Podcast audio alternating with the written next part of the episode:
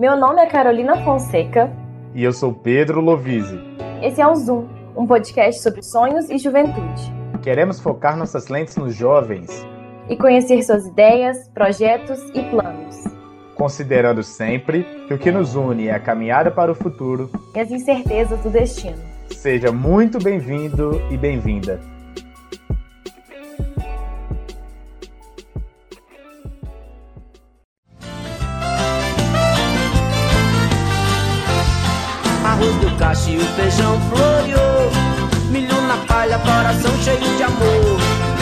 Do cacho e o feijão floreou. Milho na palha, coração cheio de amor. Povo sem terra fez a guerra por justiça, visto que não tem preguiça este povo de pegar. Cabo de foice, também cabo de enxada, pra poder fazer roçado e o Brasil se alimentar. Com sacrifício debaixo da lona preta, inimigo fez careta, mas o povo atravessou. Rompeu as cercas que cercam a filosofia de ter paz e harmonia para quem plantar o amor. Arroz do cacho e o feijão floreou. Milho na palha, coração cheio de amor. Arroz do cacho e o feijão floreou. Milho na palha, coração cheio de amor. Vem, lutemos, punhos erguidos. Nossa força nos faz edificar nossa pátria livre e forte, construída pelo poder popular. São com essas palavras que o Movimento dos Trabalhadores Rurais Sem Terra, o MST, se apresenta para a sociedade. Movimento que abriga cerca de 350 mil famílias e garante a sobrevivência de vários, mas também um movimento que invade terras privadas e gera a fúria de grandes fazendeiros. Movimento polêmico amado por uns e odiado por outros, o símbolo da coletividade e esperança para alguns e de manipulação política para outros. Hoje, o nosso objetivo é tentar entender o que é de verdade o MST e quais são suas bandeiras.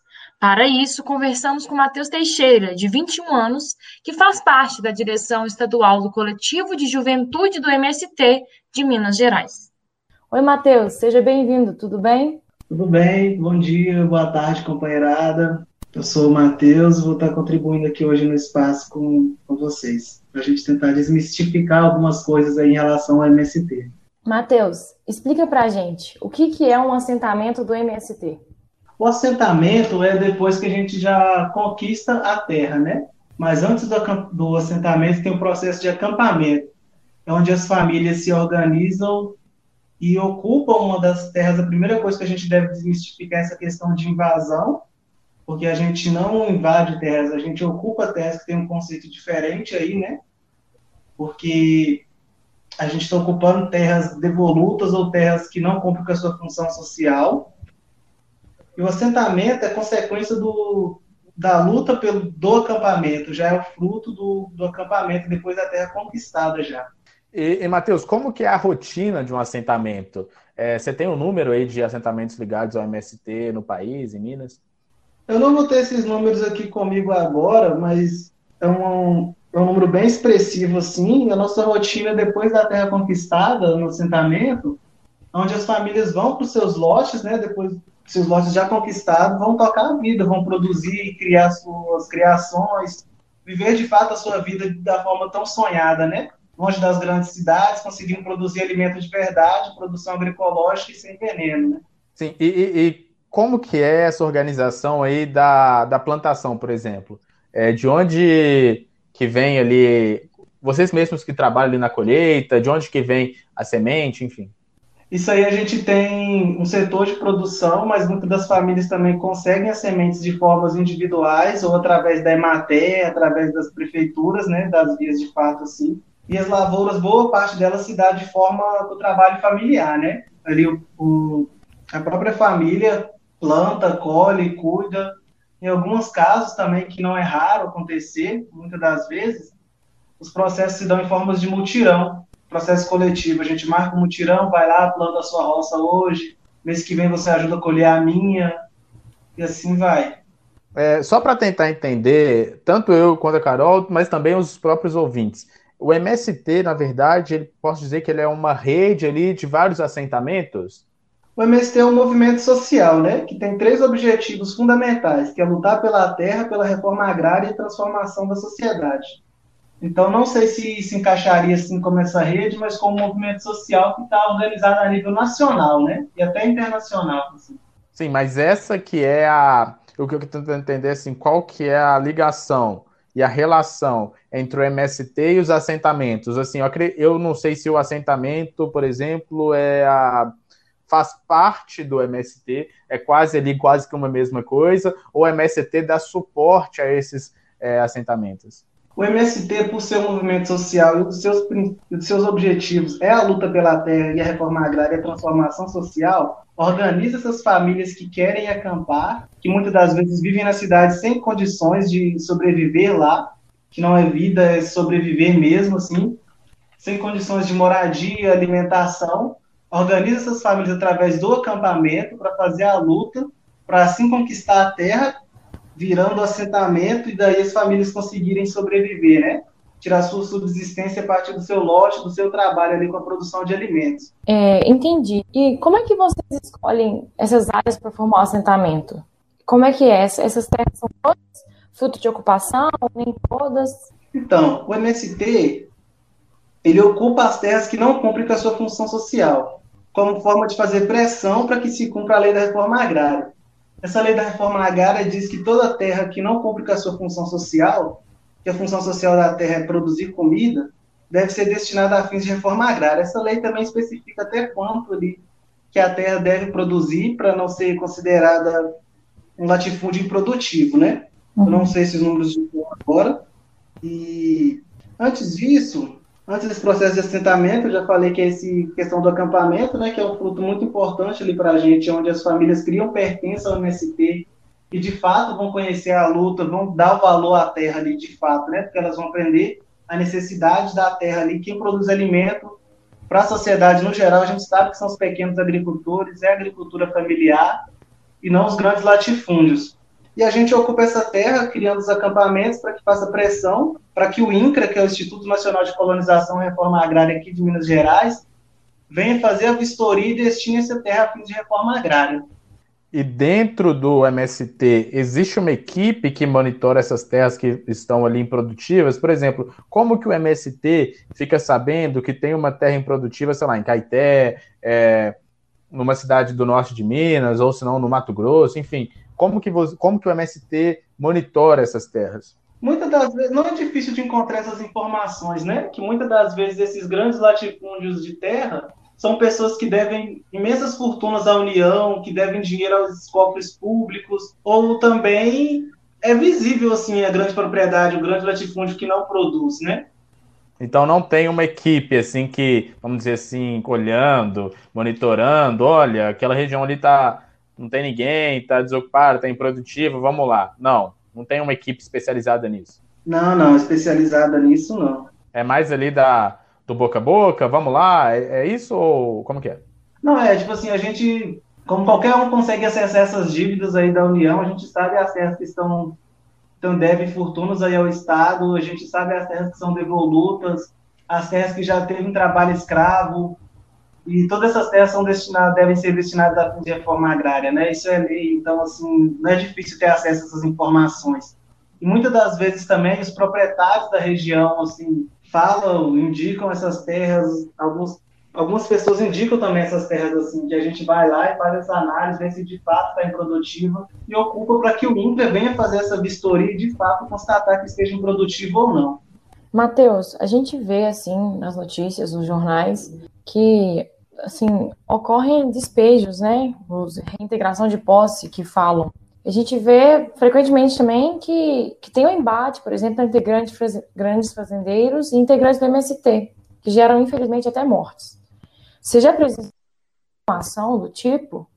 Sim, várias. Exemplo disso agora é a nossa esse despejo arbitrário que aconteceu lá no Quilombo Campo Grande, no sul de Minas Gerais, onde as famílias foram despejadas pela polícia do governador Romeu Zema, então foi eles mobilizaram um helicóptero, mobilizaram cavalo, batalhão inteiro foi para lá, assim, contingente de mais de 300 policiais. 450 famílias ocupantes do quilombo de Campo do Meio, no sul de Minas, estão sendo retiradas do local. O mandato de reintegração de posse foi emitido pela Justiça Mineira. Essa decisão contraria recurso extraordinário do Supremo Tribunal Federal. Essa determinação suspende até o fim da pandemia todos os processos e recursos de reintegração de posse. Contraria ainda a portaria conjunta do Tribunal de Justiça de Minas, que também prorroga essas ações. Já são mais de 30 horas de tensão. No meio da tarde, os manifestantes foram surpreendidos com fogo próximo ao local em que estavam. Pelas imagens, não é possível saber quem provocou o incêndio. A ação de reintegração de posse provocou intensa mobilização de diversas entidades que pediram o cancelamento. Ontem, cerca de 180 policiais se encarregaram de executar o despejo. Até um helicóptero foi utilizado. Integrantes do MST resistiram à ordem de reintegração de posse. A escola foi desocupada e, segundo os relatos dos próprios moradores, destruída. Em nota, o governo do estado informou que a Polícia Militar de Minas Gerais acompanha a ordem judicial determinada pela comarca de Campos Gerais. Na última terça-feira, a Secretaria de Desenvolvimento Social chegou a solicitar à Justiça que a ação não fosse realizada durante a pandemia da Covid-19. O Judiciário negou e, com isso, a PM é obrigada a cumprir a medida. Tudo isso em meio a uma pandemia, despejando as famílias que já vivem lá há mais de 20 anos em meio a uma pandemia, destruiu escola, destruiu casas de famílias que construíam sua vida ali, né, há 20 anos ali. Foi tudo derrubado por um trator. E para onde essas pessoas vão depois que isso acontece? Como é que fica a rotina depois disso? Né? Igual você falou, teve destruição de escola, teve destruição de casas. Como é que, como é, que é depois? Ah, depois é um caos total, assim, né? Para as famílias se reconstruir e é, restabelecer a sua vida. Mas o MST, de forma alguma, abandona essas famílias, né? Quando acontece essa reintegração de posse, a gente permanece no processo de luta pela terra, organizado ali no processo de acampamento, só que em outro lugar, prezando pela segurança e bem-estar das famílias na medida do possível, né? E no caso do quilombo em si, como não foi todas as famílias despejadas, então essas famílias que permaneceram ali no acampamento, nos assentamentos ao redor, como um ato de solidariedade também, que isso é bem presente e forte no MST, acolheu essas outras famílias que teve suas moradias destruídas, né? Não só sua moradia, mas também a sua plantação, a sua vida ali. Realmente bastante violenta essas integrações de posse.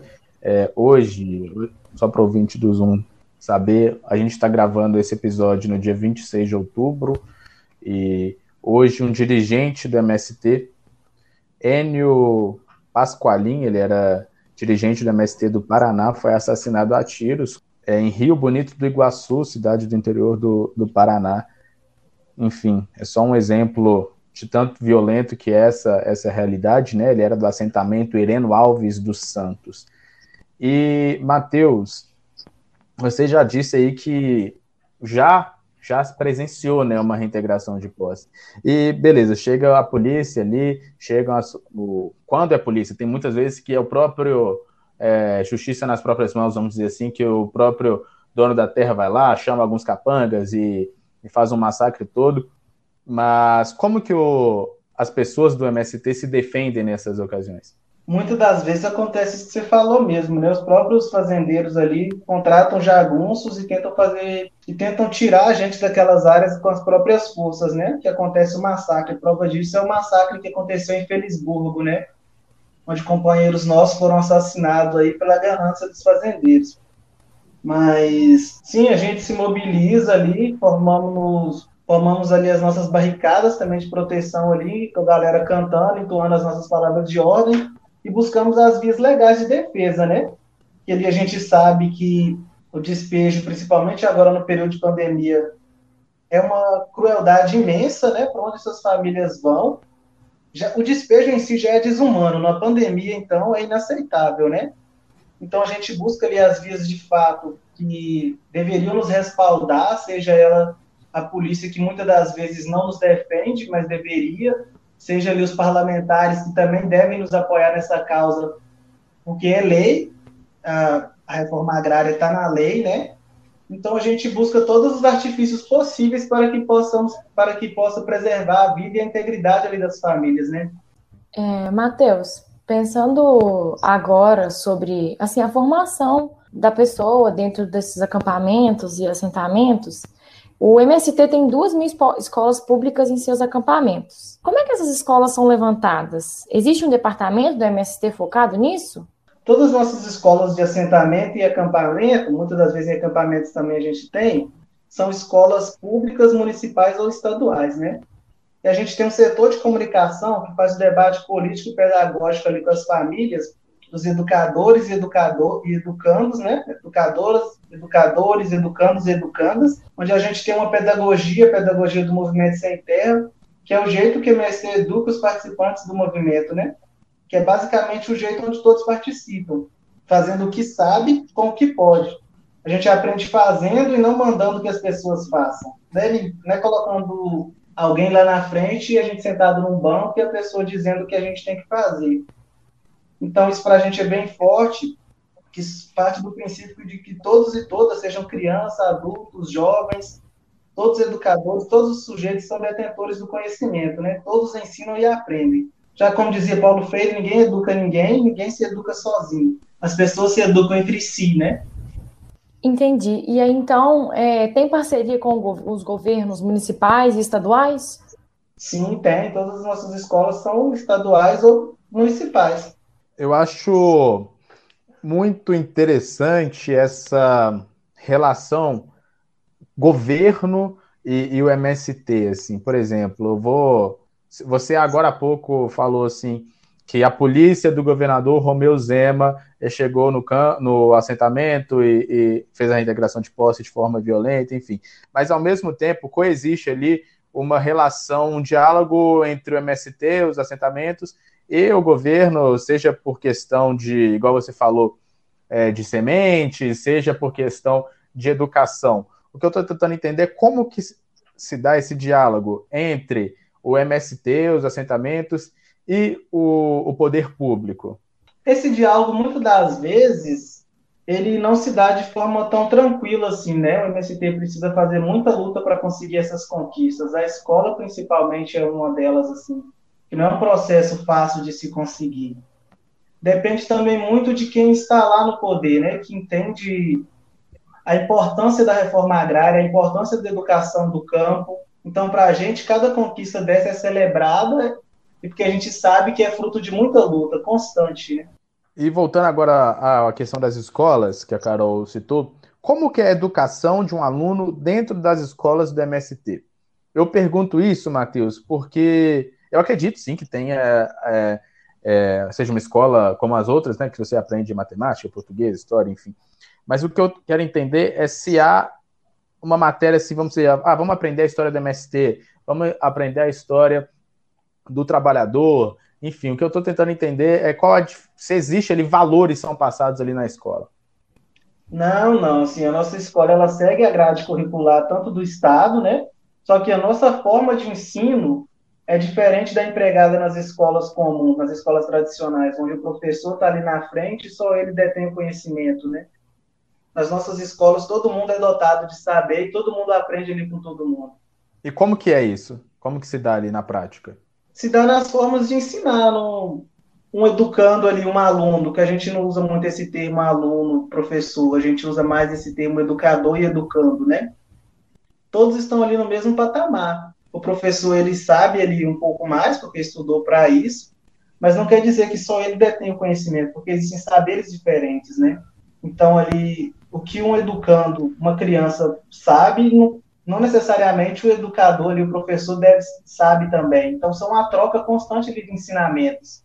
E esses professores, eles são, ou educadores, enfim, da forma que, que vocês preferirem, eles são oriundos do MST? Boa parte deles são oriundos do MST, sim, que um dos nossos princípios também é o estudo, então a gente tem bastante professor, então, agrônomo, engenheiro, tudo formado pelo MST, mas também tem, tem, nas nossas escolas tem professores de fora, né? Professor da cidade que entende a luta ali da reforma agrária, porque é uma escola estadual, então tem processo de edital como qualquer outra escola comum. A gente fala dos valores do MST E a gente queria saber, o Luiz perguntou, né, se, se eles são ensinados na escola, se a grade curricular é diferente, você falou que não, mas como que são passados esses valores? É nas famílias, diretamente, em comunidade, dentro da escola? Como é que é? A sociedade, o meio em que a gente vive, molda a forma da gente de pensar e de agir, né? Então, se você vive ali num colégio militar, você vai pensar de forma militar. Se você vive ali num assentamento de forma agrária, você vai pensar como um agricultor, você vai pensar como uma pessoa que cultiva a terra, que cultiva novos valores humanistas, né? Você vai ser essa pessoa que vai cultivar esses valores do meio que você vive, né? Isso em toda a sociedade, não só dentro de uma área de acampamento e assentamento.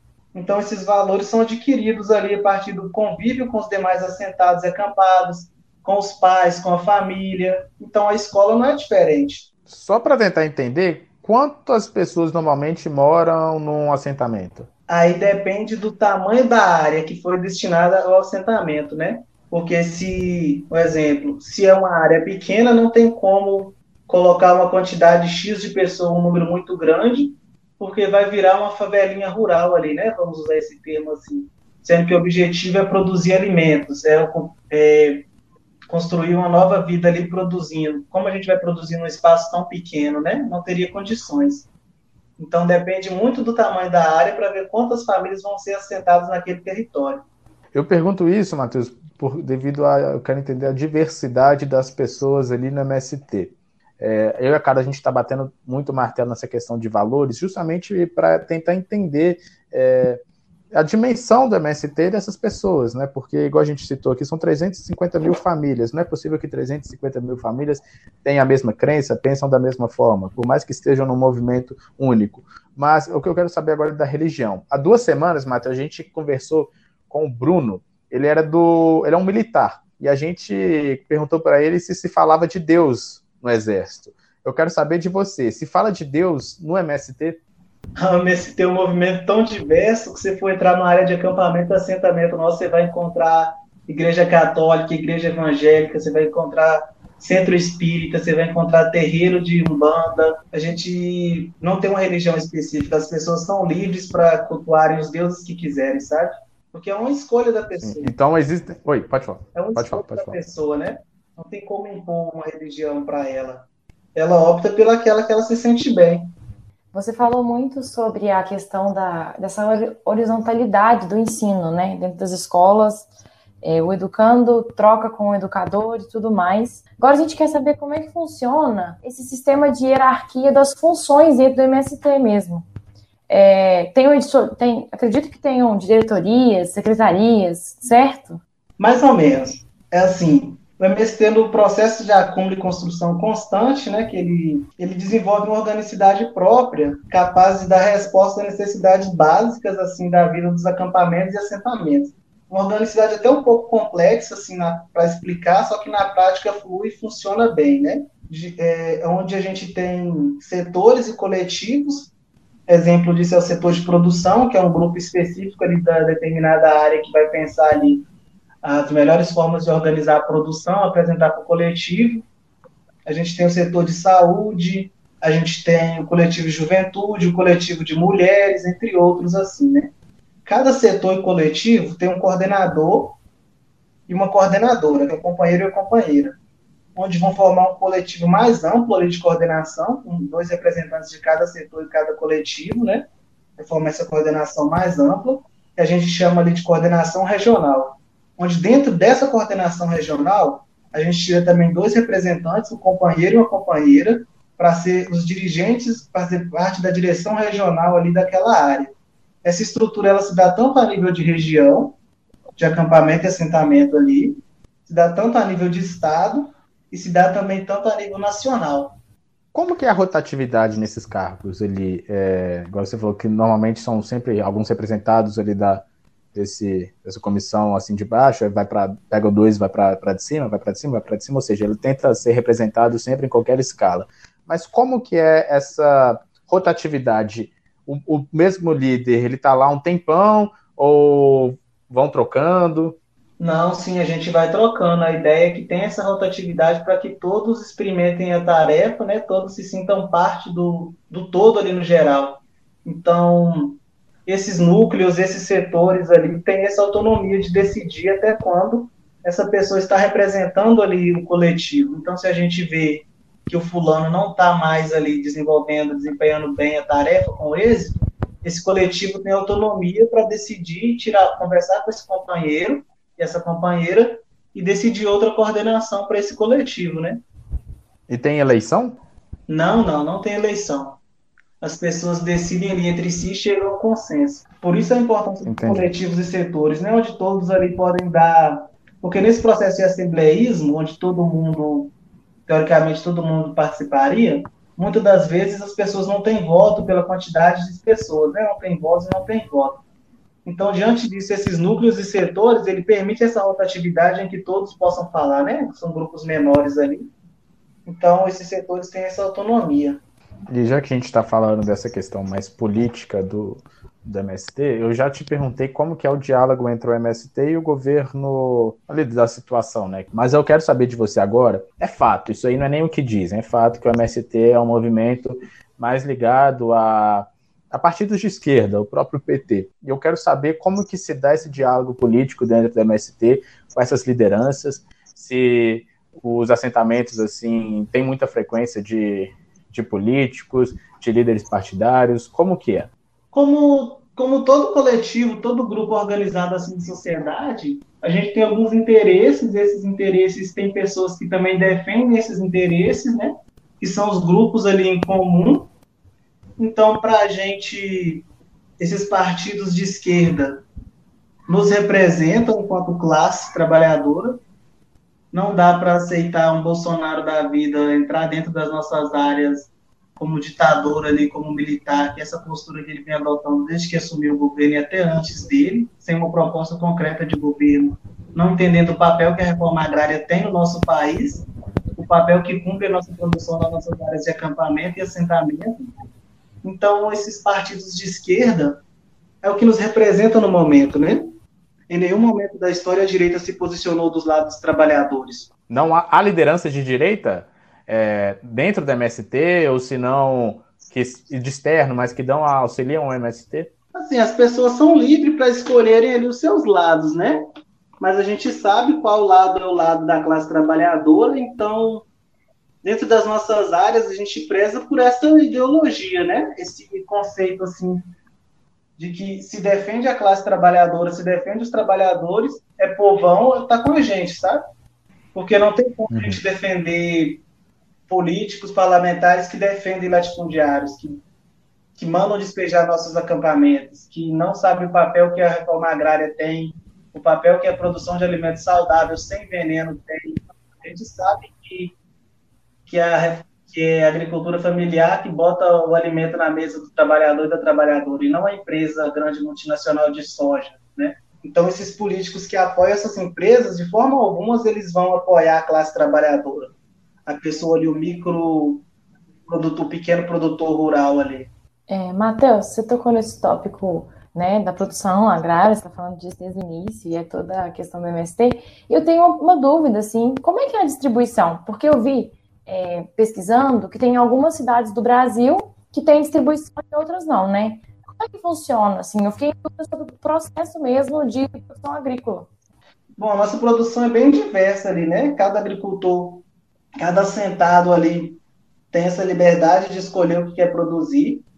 Então, diante disso, a iniciativa que ganhou bem mais força agora diante da pandemia são as nossas cestas de consumo, as cestas da reforma agrária, onde o produtor tem esse contato direto ali com o consumidor, faz a sua venda ali via internet, organizada a partir do setor de produção que busca esses meios para viabilizar essas condições, né? A gente sabe que o pequeno produtor não consegue pensar a produção, ampliar a produção, pensar logística de entrega e venda desse material. Então aí entra o setor de produção do MST, que organiza as associações, as cooperativas, contribui nesse processo organizativo das cestas de consumo. Mas antes da pandemia, a nossa principal porta de comércio com, com a sociedade, com os consumidores, eram as feiras livres, né? Agora, com a pandemia, essa questão das cestas de consumo vem ganhando bem mais força. E a nossa produção é bem diversa, vai desde hortaliça, processados, queijos, derivados de leite, produção de leite, é bem rica assim a nossa diversidade. Não sei se vocês sabem, mas o MST é o maior produtor de arroz orgânico da América Latina também. Né? Como o Matheus falou, o MST é o líder de produção de arroz orgânico na América Latina. A maior quantidade do grão é cultivada nos assentamentos do Rio Grande do Sul. Participam da produção do alimento 364 famílias, de 14 assentamentos situados em 11 municípios gaúchos. Na última safra, segundo o próprio movimento, foram colhidas 15 mil toneladas de arroz orgânico, sendo que várias dessas foram destinadas para doações desde o início da pandemia de coronavírus. Ah, e como você sabe, em meio à desvalorização do real, o preço do arroz aumentou bastante nos últimos meses, mas o MST garantiu que está mantendo um preço justo para o produto.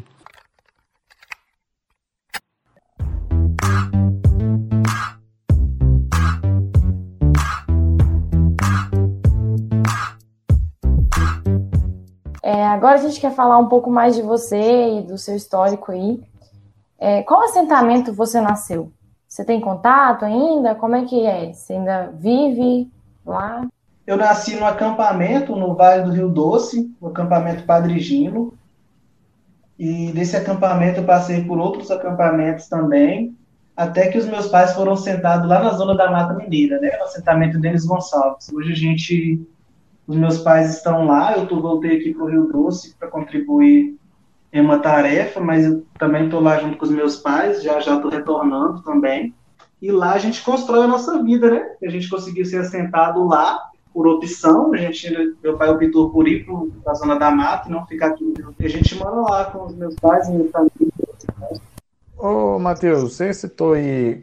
Aquela pergunta assim: qual assentamento você nasceu? Você falou assim que você nasceu num acampamento. Tem uma diferença? Tem essa diferença de acampamento para assentamento. O acampamento é quando as famílias ainda estão no processo de, de luta ali pela terra, né? O assentamento é quando as famílias já conseguem conquistar o lote, já conseguem conquistar a terra ali. Isso não quer dizer que a luta acaba, né? Aí começa a luta por, por acesso a melhores condições de vida, né? Seja ali a luz, a estrada, uma escola no campo, melhorias na produção. E que nem como a gente citou no texto de introdução, né, você faz parte da direção estadual do coletivo de juventude. É, o que, que, isso significa na prática? Quais são as suas atribuições, vamos dizer assim? Na prática é um pouco dessa organicidade que a gente já conversou um pouco, né, que é dos setores, dos coletivos, onde cada coletivo e setor tem essa autonomia para decidir ali um casal de companheiro e companheira ali para representar ele nessas instâncias, né? Então ali tem a gente tem a coordenação regional, o coletivo de juventude, tem a coordenação estadual, tem a coordenação sudeste, e a gente tem a coordenação nacional do coletivo também, que tem essa tarefa de pensar, principalmente a minha função no, na direção estadual é pensar esse, esse coletivo de juventude a nível de estado, né? E você assim, realiza eventos? É, o que, que a juventude faz, assim? A juventude sem terra, a gente sabe que definir o que é jovem em uma palavra é bem difícil, assim, né? Então, independente de estar organizado em movimento social ou não, a juventude é e sempre está em processo constante de disputa pela sociedade, né? No mercado de trabalho. Seja pela força da mão, da mão de obra, foi pela disputa ideológica, né? Porque essa etapa de formação de consciência do ser, onde ele vai se tornar ali a pessoa e escolher os rumos para a vida dele, né? Então, enquanto juventude, a gente tem essa convicção de que juventude é luta, é ousadia, rebeldia, atitude e conquista, né? Juventude é o futuro em si. E como tal, as possibilidades de mudança, de seguir nessa construção coletiva de uma sociedade mais justa, mais igualitária, que é um dos princípios do MST também na transformação da sociedade. E para a juventude sem terra, esses sentimentos, esses valores são bem fortes e presentes assim no cotidiano. No nosso dia a dia, esses valores são bem fortes. É, dá para ver que você tem muito orgulho de fazer parte do MST e estar tá inserido nesse contexto há um tempo, mas a gente tem curiosidade, é, você tem vontade de trabalhar com outra coisa que seja fora do MST? Não, no momento não. Eu sou bem grato, assim, é o que a gente conseguiu conquistar, os meus pais principalmente, a gente no todo, né? Eu também estou junto ali desde pequeno. Então a gente vai entender esse papel assim que que é essa produção de alimentos, né? Tudo bem que a cidade tem lá seus fetiches, cativa juventude, mas a gente tem que ter essa consciência também de qual é o nosso papel ali que a gente está cumprindo. E só, só de curiosidade, existem cursos de graduação dentro do MST, assim, uma especialização em, em agricultura ou alguma outra coisa que não seja da, de agricultura também? Não, existe. A gente faz parcerias com diversas universidades aí, com as federais. Então, diante disso, a gente tem vários técnicos, vários engenheiros agrônomos, a gente tem jornalista, a gente tem engenheiros agroflorestais, a gente faz muita parceria, a gente tem vários educadores do campo formados ali pelo Licena, pelo LECAMP, né, que é as licenciaturas em educação do campo, a gente tem várias parcerias com as universidades que proporcionam esses, esses saberes diferentes, essas graduações. É, Matheus, no final de cada episódio, a gente sempre faz três perguntas é, que tentam ligar, conectar o passado, o presente e o futuro. Esse é o nosso último episódio da nossa primeira temporada e essas três últimas perguntas sempre foram muito legais, assim, eu confesso que é uma das partes que eu mais gosto dos episódios, que foge completamente ali de o que a pessoa faz, o que ela atua, e, e, se torna cada vez mais íntimo, né, Carol? E a primeira é, qual seria a sua principal diferença se você tivesse nascido na época dos seus pais? Nossa! Cara, se eu tivesse nascido na época dos meus pais,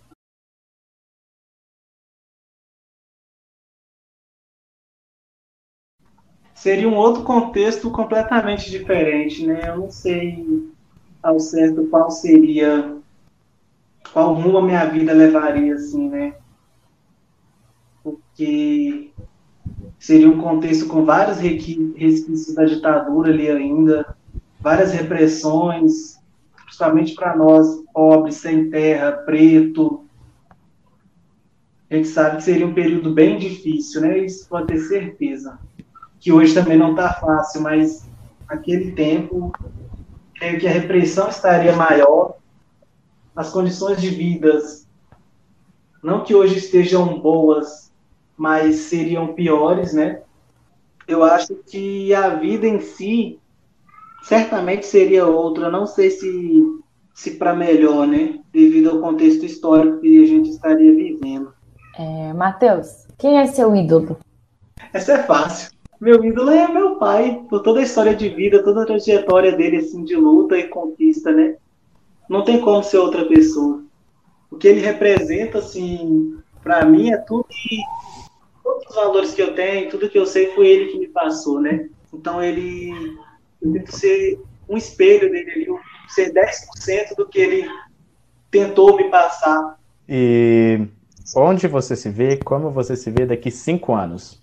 sem Bolsonaro no governo, sem Zema, inspirada aí nas revoluções cubanas, na Bolívia agora principalmente, que a gente possa viver de fato uma sociedade igualitária, que respeite os direitos de todo mundo, que tenha consciência de classe, saiba diferenciar quem detém os meios de produção de quem é proletário, quem é trabalhador, que a gente tenha condições de vidas mais humanas, né?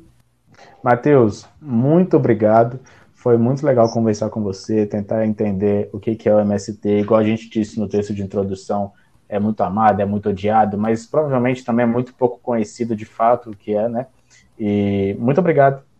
Foi um prazer. Ah, por nada, cara. Se tiver ficado alguma dúvida, alguma coisa assim, fica à vontade para perguntar, mandar mensagem. É, Matheus, muito, muito obrigada. Foi muito esclarecedor. É, conheci um pouco mais aí do movimento e valeu mesmo. Foi um prazer conversar com você. Ah, obrigado, eu que agradeço por esse espaço que a gente está falando um pouco sobre o MST.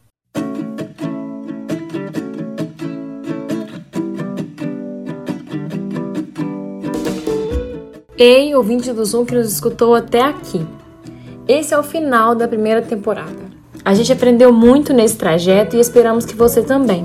Assim como a Carol disse, é muito gratificante né, terminar um ciclo e de, foram 10 episódios com pessoas muito diversas, com pensamentos muito diversos, ideologias diversas, valores diversos. Mas ali quem, quem escutou, não digo nem todos, né, mas alguns episódios com certeza percebeu que o que move a nossa geração é a esperança, e isso é muito legal. Agora, nesse último episódio, o Matheus falou sobre a juventude de uma maneira que reflete em todos os outros. Os jovens são rebeldes e criativos. Somos nós que faremos parte da população ativa daqui 5, 10 anos, justamente por isso essa pergunta que a gente faz ao final de cada episódio, de onde você espera estar daqui 5 é, anos. E eu espero que todo mundo esteja onde, onde deseja, é, pensando da forma como quiser, com liberdade para pensar, respeitando a, a ideia dos outros. E é isso. Valeu, pessoal. Até logo. Até logo, pessoal.